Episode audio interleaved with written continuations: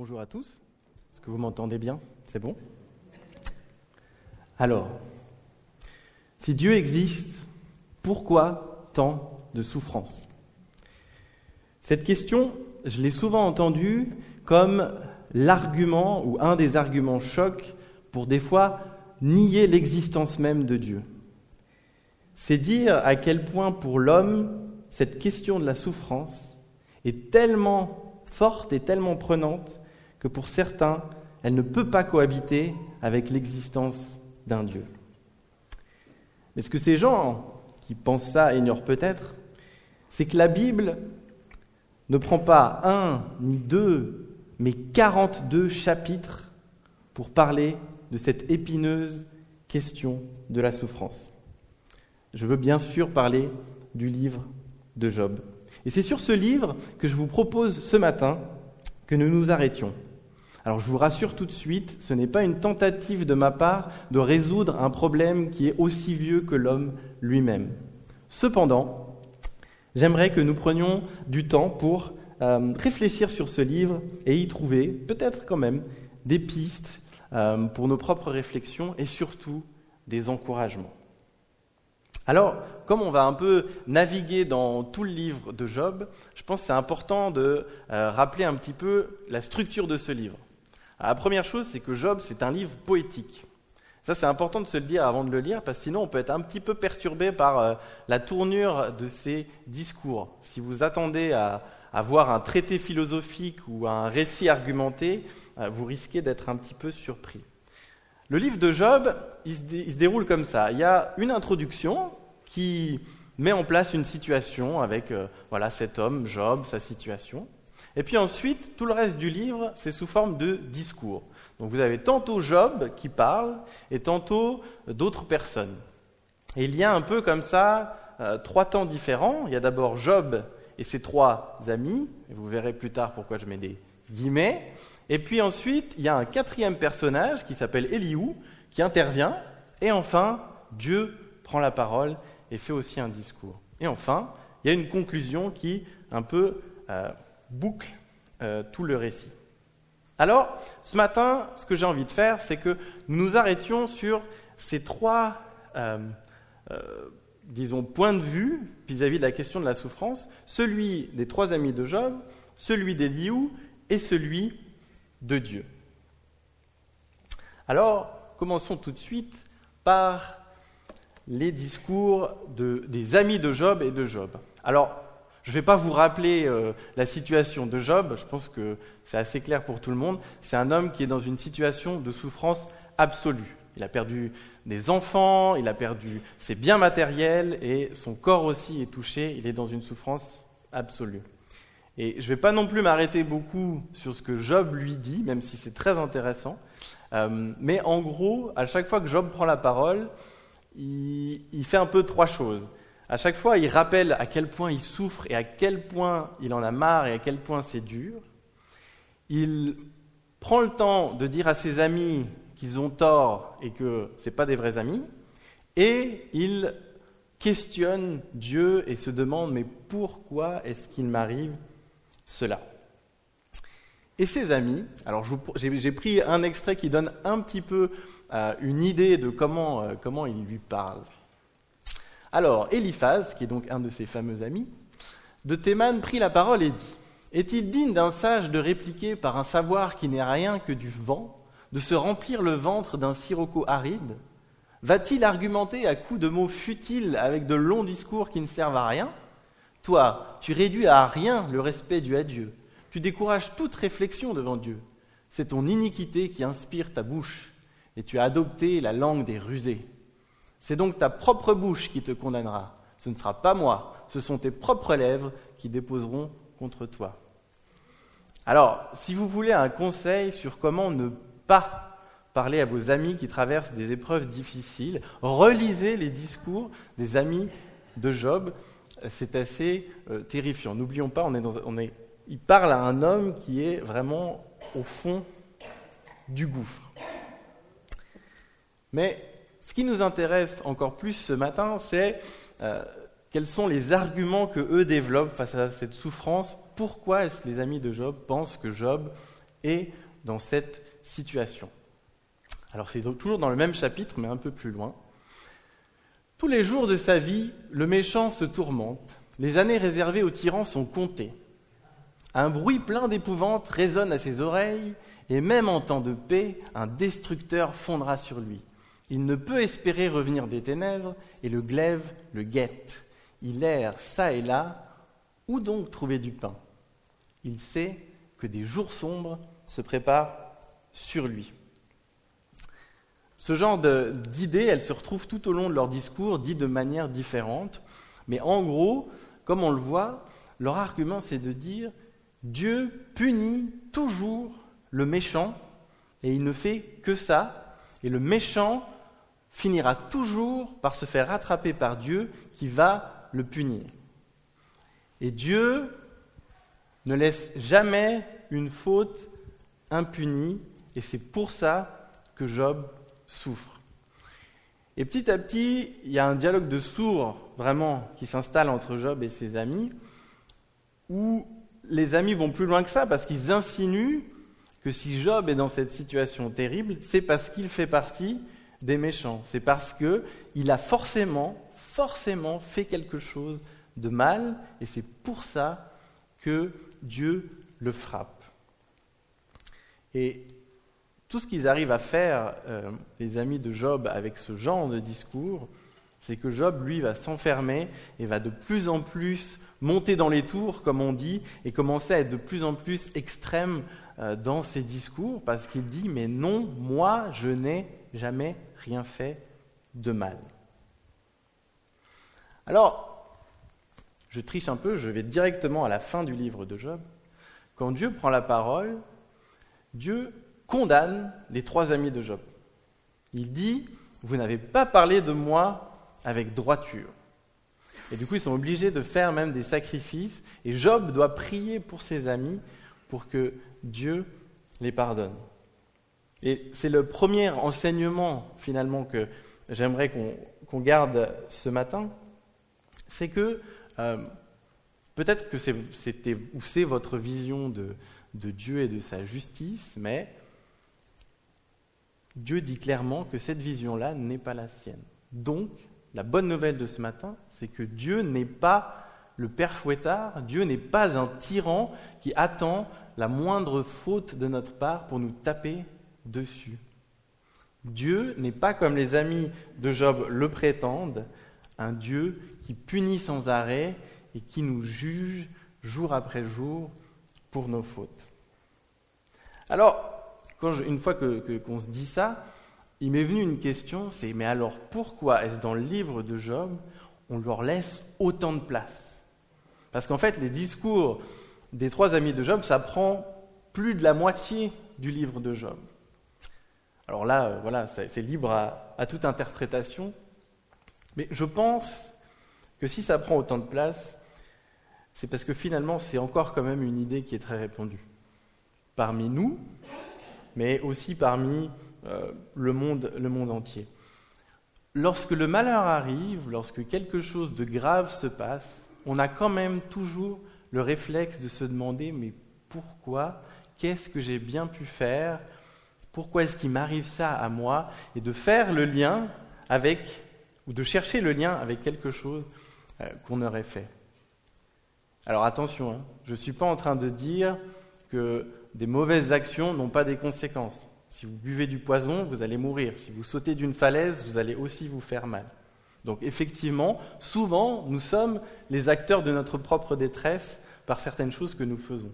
En revanche, il est clair que lorsque le malheur arrive, nous ne devons pas nous dire que c'est notre faute et que c'est parce que nous avons fait quelque chose ou que peut-être même parfois des gens disent que des, gens avant nous ont fait quelque chose et que c'est pour ça que Dieu nous frappe. Maintenant, intéressons-nous au deuxième point de vue, celui d'Eliou. Alors Eliou, je l'aime bien, je pense que c'est parce que j'arrive un peu plus à m'identifier, parce que le texte dit Eliou, c'est un petit jeune qui arrive et qui se mêle du débat. Donc faut vous imaginer, vous avez ces quatre patriarches qui, pendant une heure ou des jours peut-être, se sont écharpés à coups de grands discours, Il y a Eliou à côté qui entend ça, et au bout d'un moment, il n'en peut plus, et il prend la parole. Il dit, il y en a marre, vous n'arrivez à rien, Job, tu dis de plus en plus de choses qui sont à la limite de l'hérésie, et vous, ses amis, vous n'arrivez pas à le faire changer d'avis, et tout ce que vous dites, finalement, euh, ne sert à rien. Alors, Eliou, on va le voir, il fait deux choses. Première chose, et c'est dans le texte qu'on va lire, il redonne un peu de la hauteur au débat, et surtout il redonne à Dieu sa place et sa hauteur. Eliou poursuivit en disant Penses-tu être dans ton droit quand tu affirmes Oui, je suis juste aux yeux de Dieu Et tu ajoutes À quoi me sert-il donc d'éviter le péché? Et quel profit Dieu peut-il en tirer? Moi, je te répondrai ainsi qu'à tes amis. Vois le ciel, regarde, contemple les nuages, combien ils te dominent. Or, si tu agis mal, en quoi nuis-tu à Dieu? Multiplie tes révoltes. Quel tort lui causes-tu? Et si tu agis bien, que lui apportes-tu? Que reçoit-il de toi? Car ta méchanceté n'atteint que tes semblables, de même ta justice n'est utile qu'aux hommes. Et donc là, on voit bien en fait, Eliou, il n'en peut plus, il est là, mais vous, essayez de, ramener Dieu dans vos situations et vous le, vous le réduisez. Mais en fait, peu importe ce que vous faites, vous ne pouvez pas influencer Dieu. Dieu est beaucoup plus grand, il est au-dessus de tout ça. Et que vous fassiez le bien ou le mal, vous n'allez pas influencer Dieu. Dieu décide pour lui-même ce qu'il va faire et nos actions ne peuvent l'influencer dans ce qu'il fait.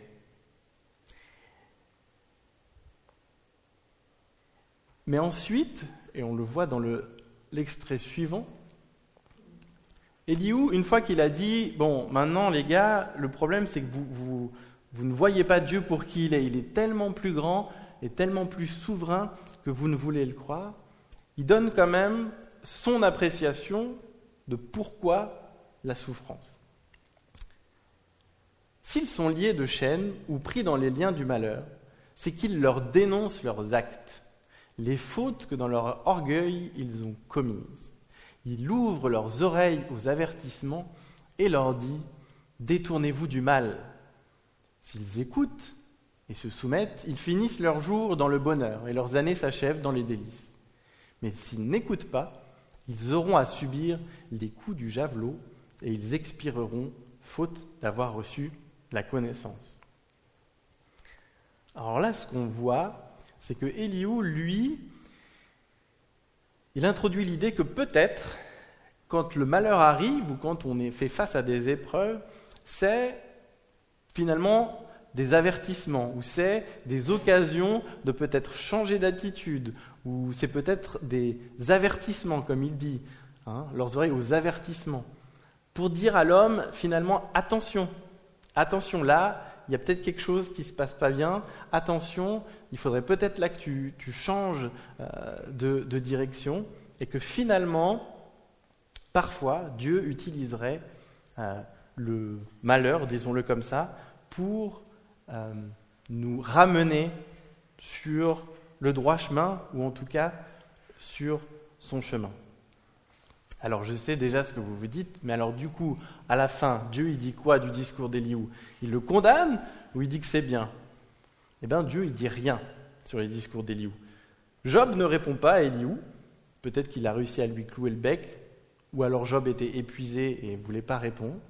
Et Dieu ne parle pas d'Eliou. Il ne dit pas Ah, ben voilà, Eliou, c'est super ce que tu as dit, mais il ne le condamne pas non plus. Alors, pour moi en tout cas, le discours et cette euh, vision d'Eliou est un peu plus euh, acceptable dans le sens où elle résonne quand même avec d'autres choses que l'on voit dans la Bible et notamment dans le Nouveau Testament, où il est clair que l'épreuve, la tentation, les difficultés sont effectivement décrites comme des choses qui peuvent nous aider. Hein. l'épreuve qui produit la persévérance, etc. et donc, effectivement, je pense que d'un point de vue ouais, de ce que dit Eliou, on peut être d'accord que parfois, c'est toujours la question, il n'y a pas d'absolu dans cette question, parfois les épreuves nous servent à aller de l'avant. En revanche, il faut toujours garder à l'esprit ce que dit aussi euh, le Nouveau Testament, que Dieu ne nous tente jamais au-delà de nos forces. Donc il y a toujours quand même un cadre. Maintenant, j'ai envie de dire, laissons la place à Dieu. Alors, après 40 chapitres, un nombre incalculable de discours, de questions existentielles, enfin Dieu prend la parole. Et là on se dit on va enfin avoir toutes les réponses. Et Dieu ne répond à aucune des questions de Job. Non seulement il ne répond pas à ces questions, mais il pose lui des questions à la place. Alors, je suis un petit, j'étais en, étudiant ça, j'étais un petit peu choqué parce que euh, y a pas mal de commentateurs qui disent que quand Dieu prend la parole, à ce moment-là, il humilie Job. Et qu'en fait, il est en train de vraiment être en mode je te remets à ta place, je t'humilie euh, dans la manière dont il lui parle, etc. Alors moi, c'est pas du tout cette perception que, que j'ai eue. Euh, alors certes, Dieu, non sans ironie, dit à Job, bah alors, toi qui te, qui te trouve si grand, qui me questionne, bah viens, viens devant, mets-toi, et puis je t'écoute, enseigne-moi. Mais je ne crois pas du tout qu'il l'humilie. Au contraire, je pense qu'il le, prend tout à fait au sérieux et que ces questionnements, ces contre-questionnements euh, sont, et on va le voir dans la suite, emplis de beaucoup d'amour et de beaucoup de respect. Alors, on va lire ce passage. Alors, du sein de la tempête, l'Éternel répondit à Job. Qui donc obscurcit mes desseins par des discours sans connaissance? Mets ta ceinture comme un brave, je vais te questionner et tu m'enseigneras. Où étais-tu quand je posais les fondations du monde? Déclare-le puisque ta science est si profonde. Qui en a fixé les mesures? Le sais-tu donc? Qui a tendu sur lui le cordeau d'arpenteur Dans quoi les socles de ses colonnes s'enfoncent-ils? Qui en posa la pierre principale, la pierre d'angle? Quand les étoiles du matin éclataient, unanimes, dans des chants d'allégresse, et que tous les anges de Dieu poussaient des cris de joie. Voyez ce que Dieu fait ici? Dieu vraiment. Alors, si Eliou a redonné un peu de hauteur au débat, Dieu il ramène ça dans des proportions infinies galactiques. C'est-à-dire que vraiment, Dieu il vient et il dit Mais regarde-moi, regarde ma grandeur. Regarde qui je suis. Tu me questionnes, tu me parles de, de tes souffrances. Mais lève les yeux, regarde-moi, questionne-toi plutôt sur qui je suis et sur ce que j'ai fait. Et je disais tout à l'heure, ce discours, il est plein d'amour. Mais pourquoi il est plein d'amour? Parce qu'en fait, on oublie parfois que Dieu a créé l'homme et a créé l'univers par amour. Il n'y avait aucun besoin de nous créer. Et s'il l'a fait, c'est par amour. Et lorsque Dieu parle, et on pourrait se dire, mais c'est un peu à côté, Dieu d'un coup se lance dans des questionnements sur, euh, sur la création, eh bien en réalité, il le ramène à cet amour fondamental, cet amour créateur. C'est-à-dire que si aujourd'hui nous existons, si demain nous sommes encore là, c'est uniquement par la volonté de Dieu. Si demain Dieu décidait de tirer la prise sur le projet humanité, il n'y aurait personne pour le remettre en cause. Nous existons et Dieu nous a créés par amour. Et du coup, lorsque Dieu dit à Job, regarde-moi, regarde, pense à tout ce que j'ai fait, pense à tout ce qui existe, c'est vraiment par cet amour qui est le, plus primaire de Dieu, celui par lequel il a décidé que nous allions exister.